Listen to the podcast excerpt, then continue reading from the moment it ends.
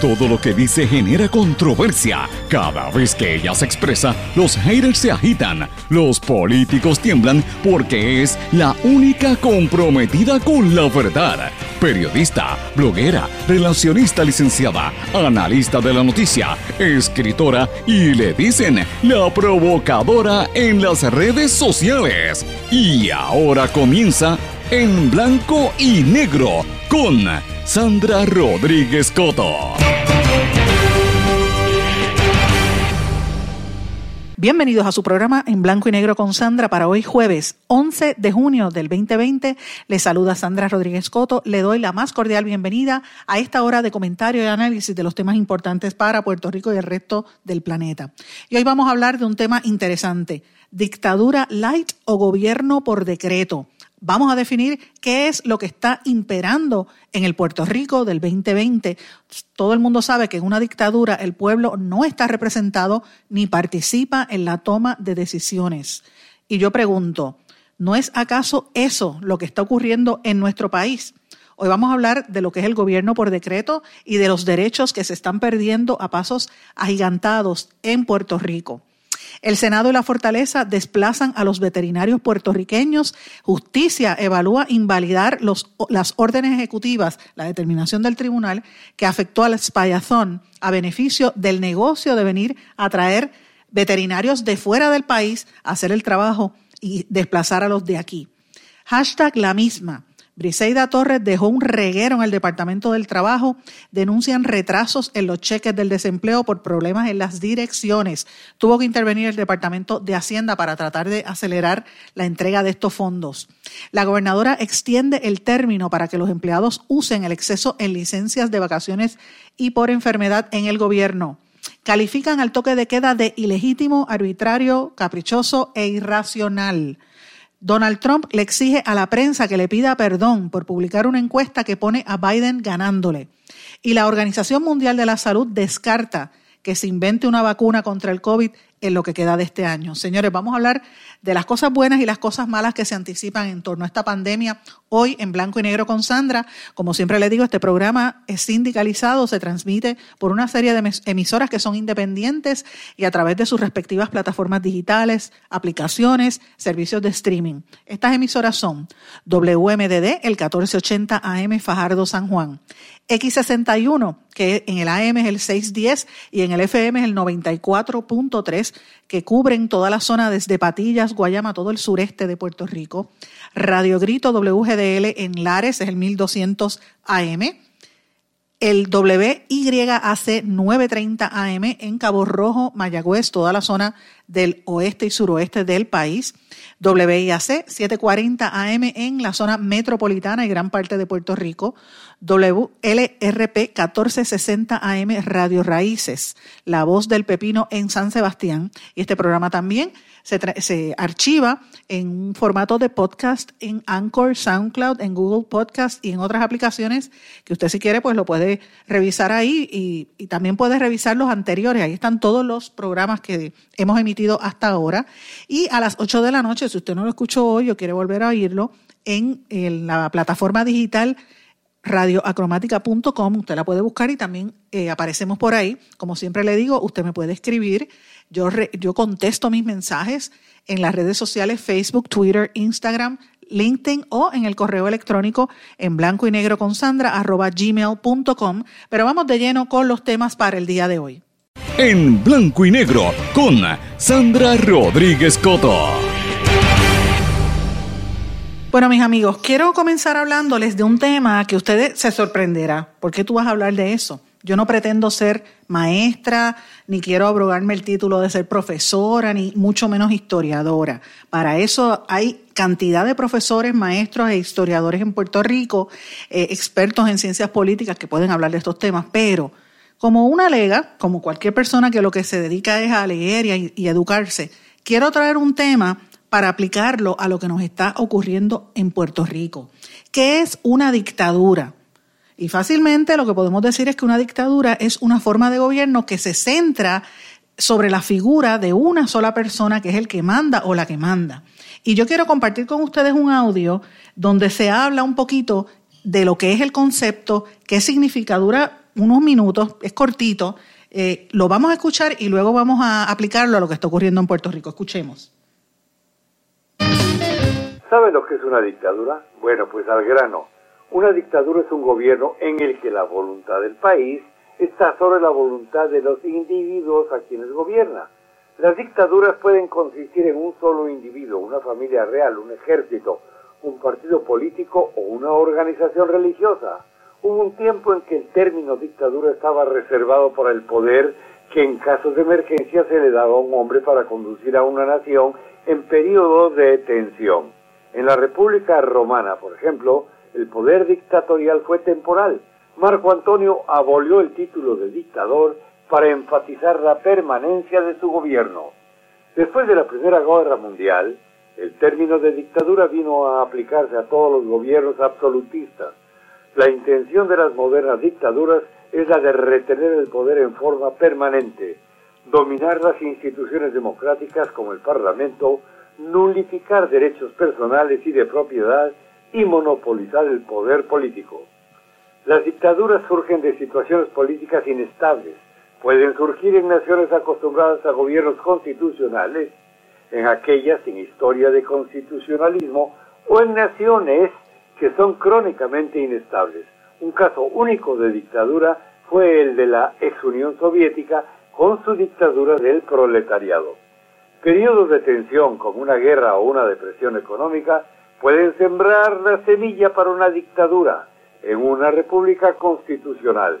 Una guerra hace necesaria la disciplina y la gente encuentra que es fácil actuar bajo órdenes. El dictador patrocina proyectos deslumbrantes de obras públicas, guerras exitosas y ceremonias públicas.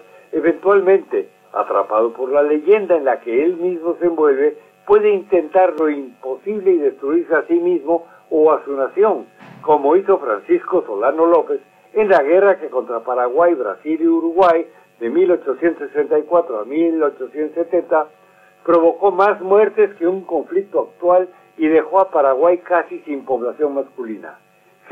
Eso es básicamente lo que describe José Luis Belmar un estudioso, periodista y también historiador, hablando un poquito sobre el concepto de qué es una dictadura, ¿verdad? Y como dije al principio, es una forma de gobierno donde se centra el poder en la figura de una sola persona. Eh, casi siempre ese dictador llega a través de un gobierno de facto, o sea, de hecho. Es un tipo de gobierno dictatorial que se caracteriza, como dijo el, audio que ustedes escucharon, por una, una serie de situaciones bien particulares. Ausencia de la división de poderes, o sea, no, tú no sabes qué, quién tiene el poder ejecutivo, legislativo y judicial, porque lo ejercen de un lado a otro. Eh, en Puerto Rico no tenemos esa ausencia o no deberíamos tenerla, ¿verdad? Eh, siempre se supone que aquí haya eh, los, los, tres poderes, el ejecutivo, el legislativo y judicial, que trabajen de manera separada, y el cuarto poder, como le llaman a la prensa, el quinto poder, eh, la prensa el cuarto poder, que es el que da el balance, y, el quinto poder vendrían siendo la Internet y las redes sociales, como dicen ahora, ¿verdad? Pero se supone que cada uno esté independiente. Pero sobre la marcha, nosotros sabemos que el gobierno, eh, todo lo contrario, está muchas veces determina, porque el Senado ahora mismo es el que determina, el senador, por ejemplo, Héctor Martínez, ex convicto, es quien está determinando los nombramientos de quienes van a ser jueces y fiscales en el sistema eh, que trabajan, aunque los fiscales están en el, Ejecutivo, pero los jueces están en el Judicial. Así que ahí vemos una, una mezcla entre el Legislativo y el Judicial eh, que no es de ahora, es de toda la vida, porque los jueces en, en, Puerto Rico los nombran los partidos políticos y váyase a la judicatura para que usted vea todos los que eran ex jefes de agencia o ex legisladores o ex políticos. Y entonces uno ve el Poder Ejecutivo que se supone que esté separado del legislativo, pero si uno analiza lo que está pasando en Puerto Rico entre el Senado, por ejemplo, y el maridaje que tiene con la fortaleza, pues ahí uno entiende que muchas líneas se, eh, se, desaparecen, ¿verdad? No es como si fuera un gobierno compartido, donde un partido, eh, como pasó anteriormente, que el PNP estaba en comisaría residente, legislatura en otra, y pues esas cosas, pues uno ve quizás algunas diferencias, ¿verdad? Pero cada día las vemos menos. Eh, pero en una dictadura se supone que el poder esté en manos de una minoría de personas que se beneficia completamente y el resto está fastidiado. En las dictaduras siempre, eh, por lo general, vienen a través de un golpe de Estado, eh, pero lo importante de todo es que el pueblo no está representado ni participa en las tomas de decisiones. ¿Cuáles son las características principales? poder sin límites, no existen control ni límites a las determinaciones que tome el líder o el dictador.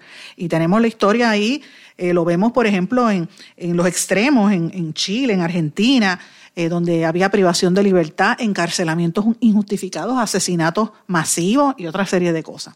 Así que esa es una de las características, que hay un poder absoluto que no hay leyes constitucionales, porque como no hay división de poderes, pues allí el que manda es el, dictador. Hay una intromisión del Estado en la vida privada de las personas. Ellos te dicen qué puedes hacer, hasta dónde puedes ir, dónde, qué horas puedes salir de tu casa, qué horas te tienes que encerrar, dónde puedes caminar y dónde no. Yo le pregunto si eso es lo que nos está pasando ahora a nosotros en este toque de queda. Otra de las características de una dictadura es que ya no se ve tanto la figura del presidente, se convierte como si fuese eh, otra cosa, ¿verdad? Es, como si fuese un, rey, prácticamente un, uno que, que, domina. Y eh, otros, otras características típicas es el control de los medios de comunicación masivo, porque hacen, ponen sensores. Siempre que hay una toma de poder, a donde van es a las emisoras de radio y a los periódicos a cerrarlos.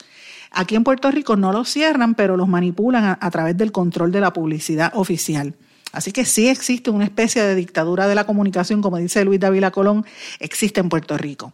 Eh, también existe la violación de los derechos humanos eh, a ciertos sectores, y yo le pregunto si en Puerto Rico hay violaciones de derechos humanos. Hágase esa pregunta, usted que me está escuchando. Si usted es pobre, y, se le meten en, los operativos de la policía, que hace tiempo que no los hacen, pero en su residencial, usted vive en un caserío, ¿le, le violan sus derechos humanos? Le pregunto yo, no sé. Esa pregunta la dejo sobre el tintero. Y en las dictaduras, por último, hay un control de la población, hay varias cosas más, ¿verdad? Eh, un control de la población a través del miedo. La gente tiene terror. La iglesia a veces la utilizan como medio para dominar eh, a, las masas y eh, pues en, otras palabras infunden miedo en la gente y cometen una serie de errores. Ahora, ¿por qué yo hablo de todo esto y qué tiene que ver esto con Puerto Rico? Usted se preguntará, mire, yo estaba pensando mucho en esto durante el día de ayer. Porque si uno se pone a analizar lo que estamos viviendo en Puerto Rico es muy fuerte. Nosotros tenemos teóricamente una democracia, teóricamente una constitución y teóricamente un Estado libre asociado, pero las determinaciones del Tribunal Supremo y lo que ha pasado en los últimos años con la imposición de la ley promesa y la Junta de Control Fiscal eh, y las decisiones nos han dicho que evidentemente ya no es. Puerto Rico es un territorio subeditado a lo que determine el Congreso de los Estados Unidos. Eh, tenemos un gobierno que ha sido eh, prácticamente dirigido, creado por decreto, una gobernadora que no fue electa, tomando decisiones sobre la vida y control de cada uno de nosotros en este país. y tomando unas posturas que es preocupante. La Constitución establece que si no es el secretario de Estado, tiene que ser la secretaria de, la, de, Justicia, en este caso era ella. Nosotros a estas alturas todavía no tenemos secretario de Estado confirmado, a menos que no lo confirmen hoy, eh, que esa era una de las negociaciones que había. Supuestamente si se iba a Briseida del trabajo, iban a confirmar al, al, a Elmer Román, que todavía es la hora que no lo tenemos confirmado, señores. Si falta por cualquier cosa la gobernadora, no tenemos un secretario confirmado y el de Hacienda no tiene la edad es la realidad. Así que miren cómo estamos nosotros. Y yo quisiera que analizáramos un poquito y que pensáramos, usted que me está escuchando, todo lo que está ocurriendo en Puerto Rico a raíz de, los últimos años y meses. Las decisiones de Puerto Rico no las toma el gobierno, las toma la Junta de Control Fiscal. Y ahora con la cuestión de la pandemia y el toque de queda, se ha, establecido un, proceso sistemático para controlar eh, eh, hasta la movilidad de las personas. El gobierno puede meterse en sus decisiones familiares. Si usted tiene una fiesta en su familia, entrar en su casa y afectar incluso el tema de la privacidad porque está prohibido. La movilidad no existe porque hay un toque de queda, usted no puede salir por las noches. Y, fíjese lo que estoy diciendo, yo no estoy diciendo que sea bueno o malo. Yo sé que hay, un, hay una pandemia eh, y es un eh, una preocupación enorme. Yo todos los días hablo del tema este del COVID, ustedes lo saben.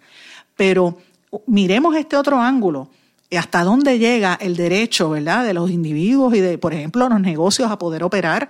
Es, es inevitable pensar que el daño que se ha establecido a los negocios y a la economía de Puerto Rico por este cierre, esto va a seguir arrastrando a Puerto Rico eh, y por más inyección económica que haya llegado con estos 1.500 pesos o las ayudas que hayan venido, eso no, no va a compensar las pérdidas de hoteles que han estado cerrados todos estos meses, eh, de tiendas que han estado cerradas, restaurantes que no van a poder abrir, eh, negocios que no van a poder, a poder operar como antes e incluso los mismos empleados gubernamentales que van a seguir de vacaciones sin trabajar. Miren la, diferencia. Usted en el sector privado se arriesga a no tener trabajo, pero si está en el gobierno, pues le dan la, licencia para que no se reporte. O sea, ¿de qué estamos hablando? Aquí hay un problema además con el tema de la libertad de expresión. Usted no puede decir, el gobierno va en contra y, yo personalmente, y Puerto Rico lo sabe, estoy eh, demandando unas leyes que se han aprobado para criminalizar las noticias y la difusión de información bajo el ángulo de que son noticias falsas. Ese es el, nombre que ellos han determinado. Eh, y para mi juicio, y uno evalúa las leyes, eso es una violación a la libertad de expresión tratando de, crear nubes negativas sobre la, información que se difunde. Así que yo sí veo un ejercicio para, libertad, para limitar la libertad de expresión e incluso y para atemorizar no solamente a los periodistas, a usted también, que cualquier cosa que usted diga en las redes sociales puede eh, afectarlo ahí, más allá de las leyes de, difamación y todo lo demás, pueden procesarlo criminalmente si el gobierno entiende que usted está eh, diciendo algo que les puede afectar a ellos. Otra de las cosas que yo estoy viendo eh, que es el resultado directo de este toque de queda impuesto por la gobernadora. Lo han dicho algunos miembros de, los opositores políticos, lo ha dicho, por ejemplo, abiertamente Pedro Pierluisi, quien dice que esto es una medida ilegal para controlar a los adversarios y la única que está haciendo campaña política es la gobernadora. Es como si no existieran los candidatos hasta que vengan las primarias, porque los candidatos donde único pueden hablar es si lo entrevista algún medio o si sale en las redes sociales, pero olvídate de las caravanas, olvídate de las caminatas porque hay toque de queda, o sea, no hay oportunidad de que usted como ciudadano escuche lo que tenga que decir Pierluisi o, o Batia o, o Charlie, el, que sea, el que usted quiera escuchar. Eliezer, si, si usted quiere escuchar a Eliezer o a Carmen Yulín o a Dalma, usted tiene que mirarlo por Facebook porque no va a poder recibirlo ni siquiera en su casa porque está prohibido. La única que puede ir a velorios es la gobernadora. Y usted sabe que el toque de queda dice que los velorios están prohibidos. Si usted algún familiar suyo, un ser querido falleció, que no lo pudieron velar, yo me imagino el dolor que tiene que estar sintiendo, como han expresado algunas personas en las redes sociales, al ver a la gobernadora sin distanciamiento social en un velorio, como hizo el otro día del vicealcalde de Bayamón, que en paz descanse. Yo no digo, yo sé que, que, es una figura, ¿verdad?, conocida en el municipio, pero señores, ¿dónde estaba el distanciamiento social ahí? Es lo mismo que pasaba en Canóvana. Entonces yo lo estoy diciendo porque para mí eso es una característica de lo que es una dictadura. Mire los ejemplos que les he dado. el gobierno por decreto, el, gobernar por órdenes ejecutivas, las componendas que hay entre el gobierno central y el gobierno y el legislativo, los ejercicios de libertad de expresión, los ejercicios para controlar a los adversarios políticos. Y ahora, señores, el tema que yo veo que está pasando es cómo está poniéndose de acuerdo el Ejecutivo y la legislatura para desplazar a los puertorriqueños por extranjeros, porque de eso es que estamos hablando, señores. Miren, y yo les voy a hablar con honestidad, la polémica que hay con el espayazón, como le llaman, que es una, unos eventos que se realizan en Puerto Rico de esterilización y vacunación masiva de, de perros y gatos, y otras mascotas, pero casi todos son perros y gatos, se llama Spyathon for Puerto Rico. Y eso es buenísimo porque hay muchos eh, animales en Puerto Rico realengos y hay gente que no tiene el dinero para pagar la, esterilización y los, y los veterinarios cobran bien caro, todos lo sabemos. Pero señores, estos eventos están desplazando a los puertorriqueños. ¿Por qué? Porque permiten que vengan veterinarios extranjeros a hacer trabajo aquí, veterinarios americanos sin licencia a venir aquí a atender animalitos en Puerto Rico. Es lo mismo que se le impuso y yo recuerdo esto, y usted, usted haga memoria, ustedes se acuerdan en el caso de los dermatólogos, cuando venían de la República Dominicana, los hermanos Contreras, y se metían en los hoteles en Isla Verde y en el condado, a reunirse con artistas famosos y con mujeres y hombres para hacerle evaluaciones de, dermatología y, de, evaluaciones de operaciones eh, estéticas y a poner botox y cosas que se supone que no hagan, porque aquí hay una ley que reglamenta a los eh, a los cirujanos estéticos y le ponían cosas y después los, montaban en grupos y se los llevaban para la República Dominicana. Y esos médicos incluso cumplieron ley, porque, eh, cumplieron eh, prisión porque violentaron leyes incluso en la República Dominicana y murieron personas. Yo recuerdo haber escrito reportajes de eso hace unos años. Y aquí se prohíbe que se practique la medicina si usted no tiene la licencia. Pues miren, señores, ¿cómo es posible que el gobierno esté fomentando que vengan este, eh, veterinarios de afuera a, a practicar el, trabajo de veterinario. ¿de qué estamos hablando? Entonces, tres veterinarios, que ahora mismo no me acuerdo ni cuáles son los nombres de ellos, el otro día demandaron, yo estaba mirando esa noticia, demandan al gobierno, demandan eh, para impedir, al gobierno no, a, Humane Society, para que este tipo de cosas, mire, si usted viene, como ya la emergencia pasó, nosotros no estamos en huracán, aquí lo que estamos es en pandemia. Mire, si va a hacer ese evento, utilice a los estudiantes y a los, y a los veterinarios puertorriqueños, pero no traiga gente que no tiene licencia a operar aquí. Entonces ganan el caso. El caso fue al tribunal y, una orden que emitió el juez Anthony Cuevas Ramos, que eh, dijo que las órdenes ejecutivas que había firmado la gobernadora 2020-15 y 2020-18 eran, eh, eran ilegales y que se supone que no se permitan personas sin licencia trabajar aquí. Pues mira, ahora mismo el Departamento de Justicia se le va a ir por el lado y en el Senado eh, también se le va por el lado porque el Senado aprobó una licencia provisional para veterinarios extranjeros. Mira qué lindo. Entonces, ¿para qué tú eres puertorriqueño y quieres hacer trabajo en Puerto Rico y montar tu negocio cuando viene el gobierno y te trae gente de afuera? Dígame si eso no es una dictadura. ¿Quién está detrás de esto? ¿Quién se beneficia de esto? Eso es lo que tenemos que ver. Y no me vengan con el cuento de que los animalitos abandonados y los rescatistas. Eso son cosas distintas. Vamos a hablar de temas diferentes. Yo soy pro animal, me encantan los animales.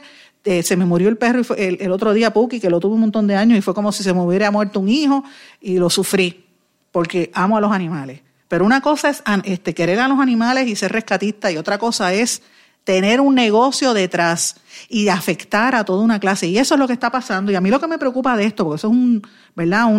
una controversia entre el Humane Society y los, y los veterinarios. El Colegio de Veterinarios, la Junta de Médicos Veterinarios, están bien, yo no sé, me da la impresión de que el Colegio de Médicos Veterinarios y la Junta Examinadora están ahí flaqueando porque hay presiones políticas y económicas detrás.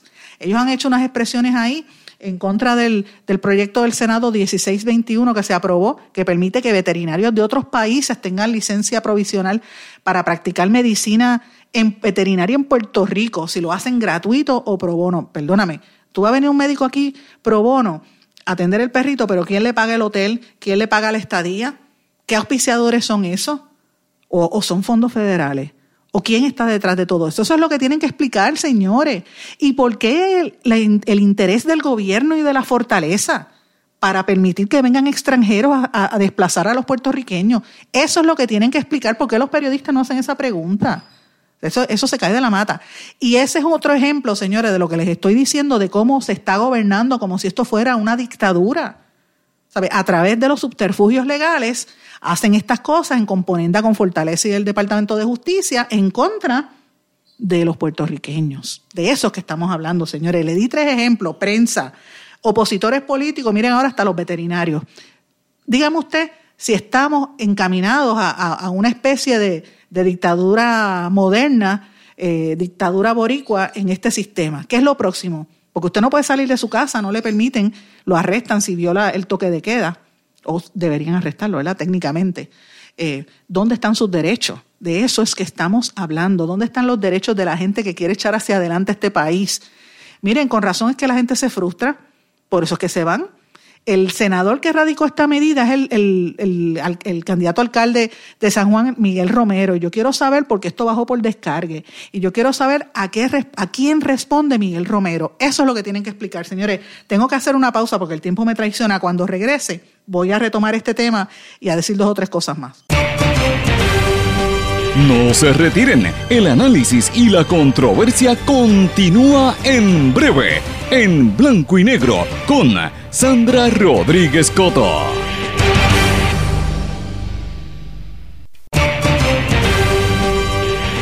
Y ya regresamos con el programa de la verdad, en blanco y negro, con Sandra Rodríguez Coto.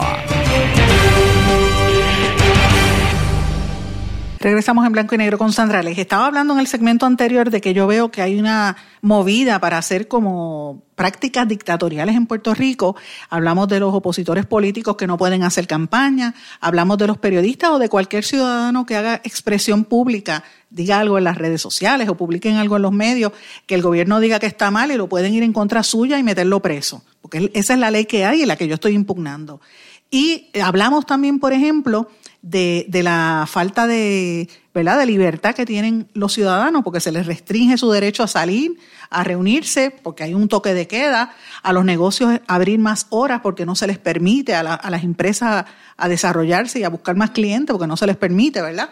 Y hablamos del caso del Spyathon, lo que están haciendo ahora, de no solamente prohibir ciertas cosas, sino de limitar eh, o amenazar a los veterinarios puertorriqueños porque le están buscando medidas para atraer extranjeros a hacer su trabajo en Puerto Rico. Entonces, miren esto. El Senado bajó ayer una pieza legislativa por descargue eh, luego de la sentencia del tribunal. Fíjense cómo es esto. Se supone, dije que en una dictadura se supone que, que no, tú no ves el lindero entre, entre el Ejecutivo y el Judicial. Aquí hay una decisión donde el Tribunal de Primera Instancia determinó paralizar este proceso porque estaba mal y entonces mire lo que hace el Senado. Se le va por el lado y radica esta medida a las millas. Y entonces el senador Miguel Romero, que se supone que sea alcalde, está aspirando a la alcaldía de San Juan, está abogando por el evento Spyathon, porque él dice, y cito, que se hace para procurar y promover una mejor salud pública en Puerto Rico, para minimizar la cantidad de animales mal atendidos y realengos en las calles. Básicamente estos animales están afuera sin vacunas y sin nutrición. Esta medida lo que hace es algo bueno e importante que fue paralizado por un mecanismo legal. Yo le pregunto al senador Miguel Romero, ¿por qué no permiten que los, los veterinarios hagan esos eventos, los puertorriqueños? ¿O por qué no hacen algún programa? Mire que inventan tantas cosas, donde en vez de hacer un evento auspiciado por no se sabe quién, lo hagan en las, en las clínicas de los veterinarios. ¿Por qué no se puede? O lo hacen en los municipios e incorporan a los alcaldes. Miren, los nuevos progresistas William Villafañe y Nelson Cruz presentaron otras medidas por separado sobre este tema. El senador popular Cirilo Tirado, y yo en esta se la aplaudo a Cirilo Tirado, cuestionó la inexistencia de ponencias y voces de expertos. ¿Por qué se bajó esto por descarga sin vista pública? ¿Cuál es la urgencia? Yo le voy a decir cuál es la urgencia, señores. Aquí hay unos intereses económicos grandes. Utilizan a los perritos y a los gatos como pretexto y como excusa para un chanchullo, señores. Vélenlo, vélenlo porque eso es lo que está pasando. Y dígame si lo que estoy diciendo es correcto o es incorrecto. Yo estoy diciendo la verdad. Analicen esto, señores. No se dejen coger de tonto. Ese es parte del problema que nosotros tenemos aquí en este país, porque es la realidad, señores. Bueno, ayer también otra, otra noticia importante que pasó ayer y voy a cambiar el tema un poco de esto, porque es que de verdad me agito, porque es que nos cogen de tonto y la gente se cree que el público es tonto y no puede ser. Aquí se protegía a Briseida Torres, la, que era secretaria del Trabajo, que finalmente eh, dijeron que la gobernadora le iba a votar y ella renunció antes que la votaran. Pero ella se fue dejando el mejor de sus recuerdos. Hashtag la misma. Señores, el hashtag la misma que ha corrido en las redes sociales desde ayer, porque ahora mismo la gente no estaba recibiendo los chavitos del, departamento de por desempleo, porque cuando usted ponía arriba, y lo explicó un, cartero del, del US eh, Servicio Postal ¿verdad? americano, estaba, eh, él explica que dice, quizás en la parte de arriba decía cuál es su dirección residencial y usted decía dónde vivía y cuál es la dirección postal. En vez de escribirla de nuevo, el empleado del Departamento del Trabajo ponía la misma en vez de la palabra la misma. O sea, ¿qué es esto? Entonces, pues los cheques están perdidos, no están llegando. Se retrasan los cheques por los problemas con las direcciones y tuvo que meterse ahí el departamento de Hacienda. Mire, si esto es un, esto está manga por hombro, señores, esto está al garete, como dicen los jóvenes. no, yo no sé ni qué decir. Entonces, miren este otro tema. Y, vuelvo al tema inicial de si vivimos o no en una dictadura. Y, y lo planteo, señores, para que usted piense de esto y déjeme, déjeme saber su mensaje, ¿verdad?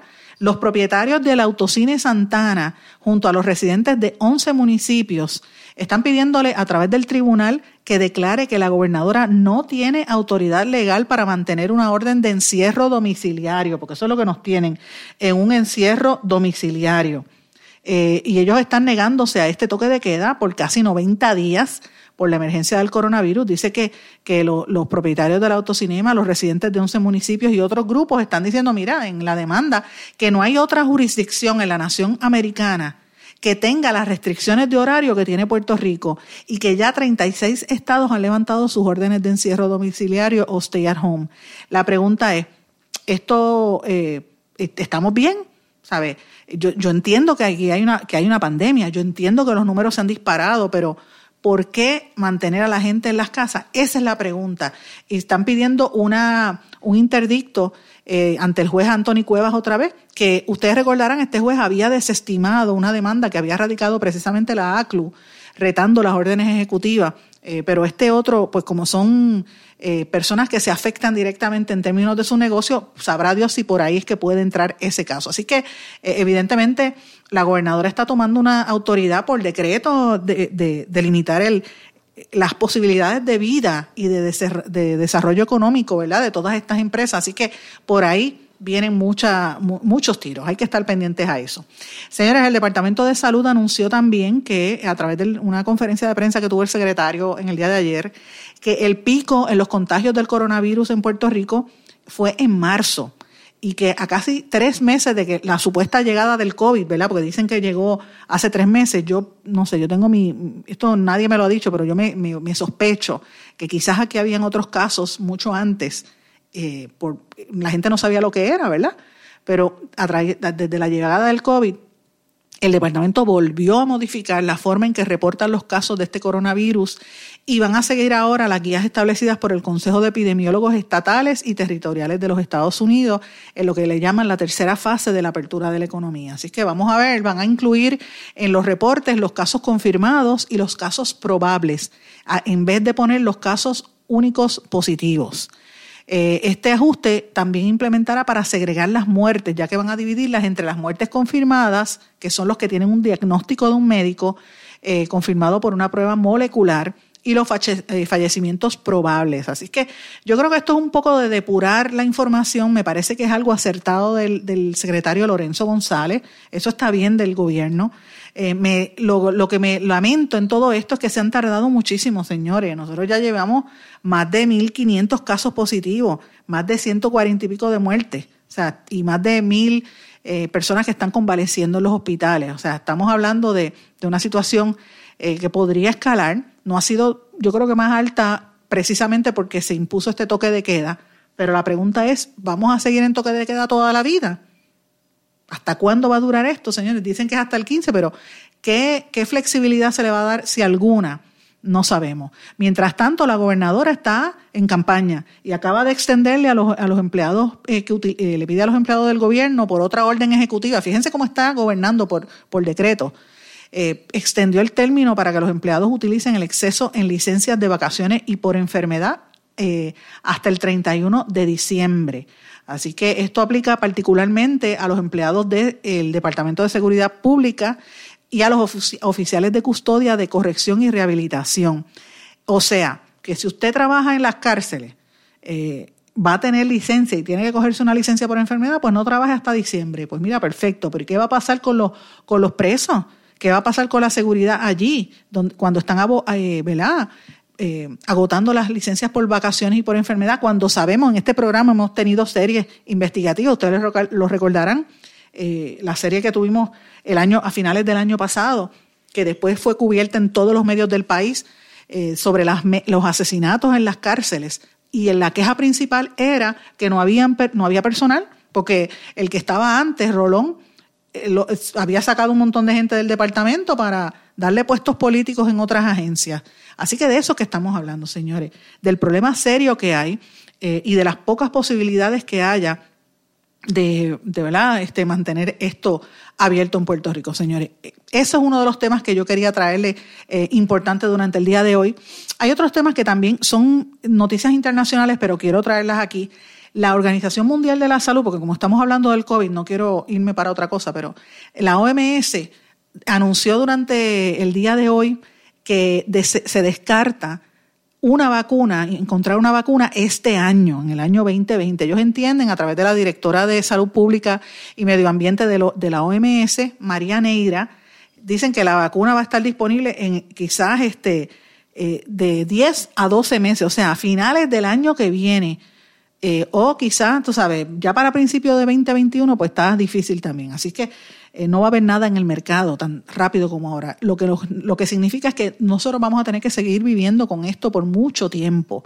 Eh, las buenas, ellos esperan dar buenas noticias en las próximas dos semanas en términos de adelantos que se hayan hecho en la investigación de esta enfermedad, porque van a estar tomando la, ¿verdad? retomando las investigaciones, y hay una creencia de que esto es un virus estacional, o sea que, que dura unos meses y otros meses desaparece. Si eso es así, pues serían buenas noticias, pero hasta ahora llevamos casi seis meses en, intensidad en todo el mundo con esta situación.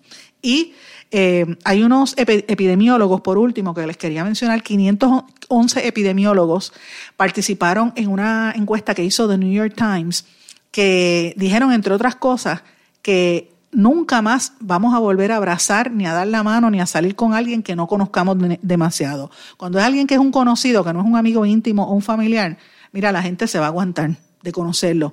Porque el abrazar, el dar la mano, e, ese tipo de cosas se tienen que aguantar precisamente porque como no hay una vacuna, no hay un tratamiento efectivo, eh, uno tiene que cuidarse. Y el 42% de estos epidemiólogos le dijo al New York Times que va a pasar más de un año hasta que vuelvan a tener ese contacto estrecho. Yo les tengo que decir, es horrible. Tú no, a, nosotros los puertorriqueños nos encanta besar y abrazar, es bien fuerte. Eh, yo ayer vi una eh, secretaria de la escuela donde está mi nena y me dieron ganas de darle un abrazo a una, bella, una persona muy especial y uno se tiene que aguantar porque no, porque no se permite, el, distanciamiento social es, fuerte. Imagínense gente que se conoce. Así que, señores, esto es el impacto de esta situación tan fuerte que se llama el COVID-19, pero por sobre todo esto está la vida. Así que el aire fresco, tomar sol, y otras este, actividades, el, el el, hacer ejercicio, todo lo que le ayude a usted a mejorar su salud mental, hágalo trate de fomentar, ¿verdad? Caminar por el día, ahora que se permite, porque ya no estamos tan necesariamente tan presos, haga esas cosas y socialice poco a poco y vamos a ver en que en algún momento vamos a regresar a la realidad. Por último, hay un tema también entre los, entre los epidemiólogos que dice que el recortarse el cabello o ir a los salones de belleza, pues eh, un 41% dijo que lo iba a hacer, pero hay cerca de un 39% de personas que dice que hay que esperar por lo menos dos o tres meses más. Así que verá dos o tres pelus por allí, yo soy una. Vamos a una pausa, mis amigos, regresamos enseguida. No se retiren, el análisis y la controversia continúa en breve, en blanco y negro, con Sandra Rodríguez Coto. ¿Tienes una emergencia de salud en tu familia? En las salas de emergencia de Menonita estamos para atenderte en cualquier momento y de manera segura. Hemos establecido estrictas medidas de protección y seguridad para que tu visita a la sala de emergencia no sea una preocupación. Tu emergencia la atendemos en Menonita.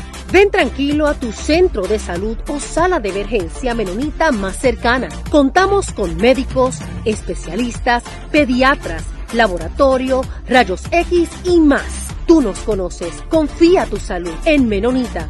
Con nosotros estás seguro.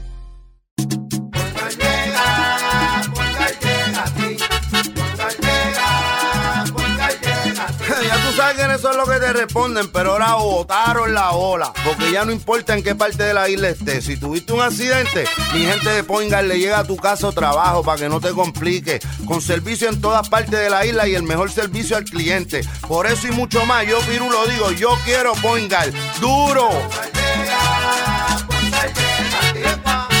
Quítese el dolor de cabeza con sus obligaciones de contabilidad con los servicios que presta Villalba y Villalba Company. Directo, personal y con sensibilidad humana. Lo que se busca en un verdadero asesor de contabilidad para todo tipo de servicio de contabilidad, pago de IBU, pago de nómina, informes trimestrales y anuales y otros. Ofrecen servicio directo personalizado. Villalba y Villalba Company. Para orientaciones, su teléfono el 939-336-5774. 939-336-5774. 5774. Y ya regresamos con el programa de la verdad en blanco y negro con Sandra Rodríguez Coto. Regresamos en blanco y negro con Sandra. Bueno amigos, ustedes que me siguen y que están escuchando este programa, yo les pido que acudan a mi página de Facebook, Sandra Rodríguez Coto, y ustedes van a ver, busquen hacia abajo, miren hacia abajo las cosas que yo posteo allí en la página o que coloco ahí. Y usted va a ver de hace como 16 o 17 horas un post que yo había puesto a principio, y esto fue ayer por la mañana, ayer miércoles por la mañana. Yo puse un título que decía, las tres noticias de hoy son del mismo tema. Número uno, vecinos de Canóvanas decoran su patio con dibujos negros para burlarse de un vecino y de sus hijas negras. Número dos, Wanda Vázquez nombró a Carlos Rivera Santiago como secretario del Trabajo. Ambos fueron los que mandaron a arrestar y a procesar criminalmente a la niña Almayarida, víctima de bullying y estudiante de educación especial cuando la menor se defendía de esos ataques. Y número tres puse demanda por discrimen contra una empleada dominicana radicada y ganada por, contra la empresa América Aponte de los padres de Alexandra Lúgaro, que dirigía a la actual candidata a la gobernación. Eh, pero Alexandra Lúgaro tuvo que responder a eso y no se va del puesto a diferencia de Néstor Duprey, que por cierto es negro, que lo sacaron inmediatamente del, Partido Victoria Ciudadana por una mera alegación de maltrato psicológico en medio de un divorcio, eh, a diferencia de lo de Alexandra Lúgaro, que fue una sentencia adjudicada a favor de la señora dominicana que alegó discrimen. ¿Cuál es el tema en común en esas tres noticias que les acabo de decir? El racismo. Y yo, el planteamiento mío fue hace como 16 o 17 horas, búsquelo, porque no, usted, si no me cree, vaya a mi página para que usted vea dónde salió. Mi tema era, ¿cuándo empiezan a hablar de estos temas? Cuando empezamos a hablar más allá de las protestas en Estados Unidos, cómo el racismo es la raíz de todos los problemas y cómo nos afecta a nosotros como ciudadanos. Y yo lo traigo porque mire lo que está pasando, y, también lo enlacé anoche y, hoy por la mañana, de la familia de, de Canóbanas, que denunció un patrón de ataques racistas por parte de sus vecinos. Ellos se mudaron en octubre. La muchacha es de tez más clarita, ¿verdad? No diré que es blanca rubia porque es más clara. El muchacho es negro se mudaron a una residencia y lo que han empezado es a insultarlo a los vecinos, a ponerle dibujos, mensajes racistas, eh, y ellos desde octubre están todas las 24 horas del día eh, un radio prendido para la casa de los vecinos para molestarlo, en una, eh, que es la foto que yo, yo publiqué en mi página, en una cisterna pusieron una, un dibujo de un hombre negro con una nena en la mano, como si fuese el, el, el papá del, del, matrimonio, ¿verdad? Con su nena, que la nena salió trigueña. Esa conducta se hizo pública luego de que esto, pues, este, Chanel y Cortés lo denunció a través de fotos en, en las redes sociales y esto se tornó viral. Ese fue el que yo repetí. El mensaje es fo, fo apestan, tomándose, ¿verdad? Como una burla a lo que son. Eh, y esto es terrible porque esa pareja tiene no solamente una nena chiquita, tiene otros hijos de 11, o sea, son tres hijos en total, 11, 13 y 15 años. Así que imagínense cómo esto ha sido como una guerra. No, no solamente pintan eso, han puesto muñecos negros, han puesto como si fueran animales, eh, dibujos, eh, y es como burlándose, es un, un patrón de alteración a la paz, eh, fastidiar, que cortarle la luz a los vecinos, hacerle la vida imposible. Y díganme si esto es o no es racismo. De eso es que estamos hablando, señores. Es un abuso lo que están cometiendo contra esta familia y eso pasa en Puerto Rico. De eso es que estamos hablando, mis amigos, de las cosas que aquí no se quieren tocar. Estos son los problemas que ocurren en este país, que tienen una repercusión sobre todo a la gente. Yo quiero que ustedes escuchen parte de lo que dijo el padre de este matrimonio eh, a los compañeros de Noticel que los entrevistaron. Escuché parte de esta entrevista. ¿De qué forma? Voy a comenzar a este nivel y meterse con niños ha sido lo, más frustrante. Que uno siente que ya está todo el tiempo pensando o buscando de qué forma atacar. De que sentimos temor de hacer cualquier cosa, movimiento. Mire cómo está mi patio. Mire mi patio. Hemos desistido aquí de estar limpiando el patio para evitar tener contacto con esa persona, acercarnos a su área a ese nivel estamos. esto es que, en mi propia casa yo me tengo que limitar por temor a lo que ella pueda acusar. Y pues un color no hace, Dios mío, que, que, uno se merezca una cosa como esta. No hemos hecho nada, mudarnos aquí y ya. Por lo tanto, eso se lo regalo a todos mis compañeros del lugar y que son abogados, la inmensa mayoría.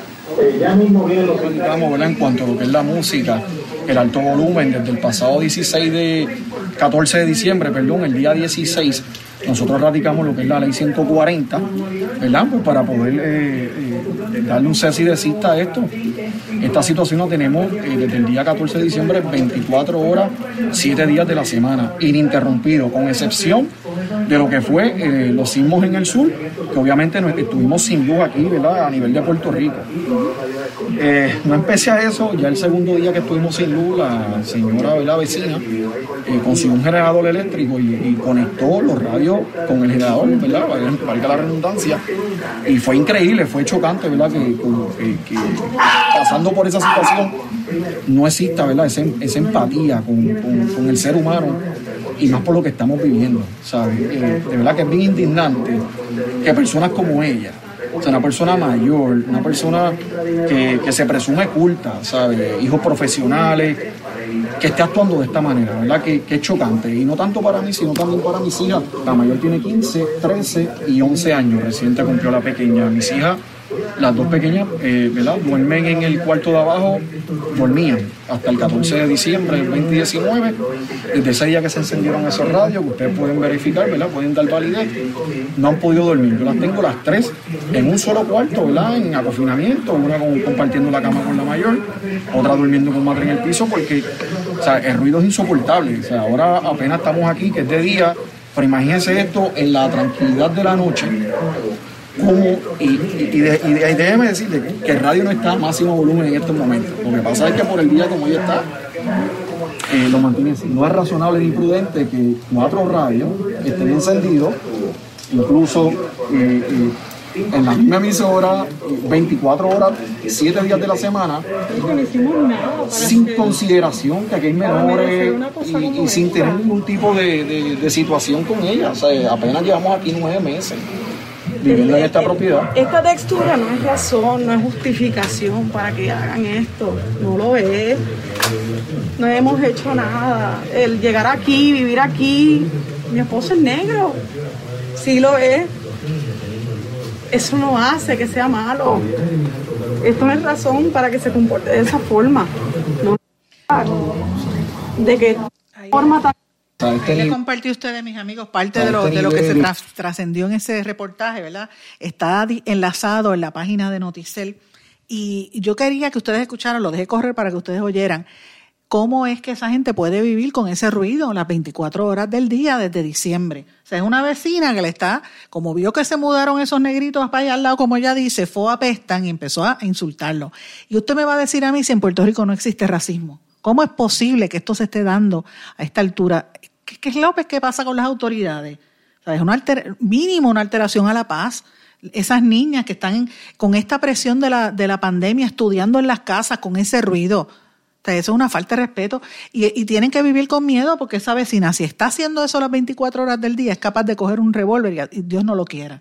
O sea, de eso que estamos hablando, señores. Esas son las cosas que, que uno piensa, ah, eso pasa en los Estados Unidos. No, señores, aquí en Canóvanas, Puerto Rico, estaban pasando esa situación. Así que de eso que estamos hablando. ¿Hasta cuándo? Y yo creo que el racismo y el discrimen se combate con educación. Cuando usted entiende, cuando usted conversa y usted estudia y se prepara, mire, si, si aquí se, hay estudios que han hecho en Estados Unidos que dice que si cogen a los niños desde pequeños, en menos de, de una generación de, de 12 a 20 años, se elimina por completo el racismo, si se hace una educación integrada, una educación donde se fomente la equidad de todos los renglones, equidad de género, respeto a la dignidad del ser humano. Y, y, mire, si usted es creyente, cristianismo también, o, o, de su religión, o sea, el respeto a la otra persona. De eso que estamos hablando. Y ese es el Puerto Rico en que estamos viviendo, ese es el Puerto Rico en el que yo no quiero estar. Y, no, y yo me rehuso a que se haga un Puerto Rico como ese, señores. No podemos hacer eso. No podemos caer ahí porque se nos va a ir el país de las manos. Le, compartí ese audio que está disponible en la página de, Noticel, porque es algo que yo vengo denunciando desde el día de ayer. Eh, y, ese es un ejemplo de muchas otras cosas que suceden contra la gente que es distinta. Si usted es gay, si usted es viejo, a los pobres viejos, la gente, los adultos mayores, en los, en los lugares de empleo. Mire, yo recibo mensajes de gente que me escribe, me dice, mira, me insultaron en el trabajo, me dijeron XY. El otro día ustedes recordarán que saqué el, de una señora sorda que le pidió en San Sebastián al médico que por favor, se, o al personal en la oficina médica que se quitara la mascarilla para poder leerle los labios y se negó a hacerlo. Miren, mira hasta dónde llega la actitud de la gente. Y estas actitudes las fomentan cuando usted tiene líderes en los gobiernos que son así malcriados, que son, eh, que, que, hacen las cosas como le da la gana. Entonces todo el mundo cree que no hay derecho, que, que, que esto es como si fuera el viejo oeste. Aquí todo el mundo anda como le da la, ¿sabes? ¿Qué es esto? Como si fuera eh, el, dueño del mundo. Caminan por la carretera, no le importa el bienestar del, del vecino. Y esto contrasta con lo que uno ve cuando va a la calle en las comunidades. Uno ve líderes comunitarios, ve gente ayudándose unos a otros. ¿Cómo es posible que hayan estos, estos energúmenos, como esa señora ahí en, en Canóvanas, haciéndole daño a esa familia, que a, todas luces es una familia honesta? De esos que estamos hablando, mis amigos. Yo les quiero pedir a todos los que me están sintonizando que me escriban a través de mis, de mis páginas en las redes sociales, en Facebook, Sandra Rodríguez Coto, o en el correo electrónico en blanco y negro con Sandra, eh, arroba gmail y me cuenta si usted ha experimentado algún tipo de prejuicio, ya sea por raza, por edad, por, por condición social, lo que sea. Y cuénteme que quiero hacer anécdotas de esto, señores. Y brevemente, antes de irnos, eh, le quería mencionar dos cositas importantes de noticias internacionales. Sigan una información que ha estado cubriendo el, el, Washington Post y CNN, donde el presidente Donald Trump está obligando y exigiendo que la cadena CNN y otros medios le pidan perdón porque este, presentaron una encuesta donde sale Joe Biden como candidato presidencial por encima eh, de la, en términos de, de, favor del público, de respaldo del público, que Trump. Entonces Trump dice que como eso es mentira, tienen que pedirle perdón. ¿Hasta dónde va a llegar la manipulación y la propaganda? Pues hasta ahí, señores. Dígame si eso no es un, una, una táctica dictatorial, pues eso está pasando en los Estados Unidos. Y, y, estamos a ley de nada a que pase lo mismo en Puerto Rico como, como están los truenos aquí en este país, señores. De eso es que estamos hablando.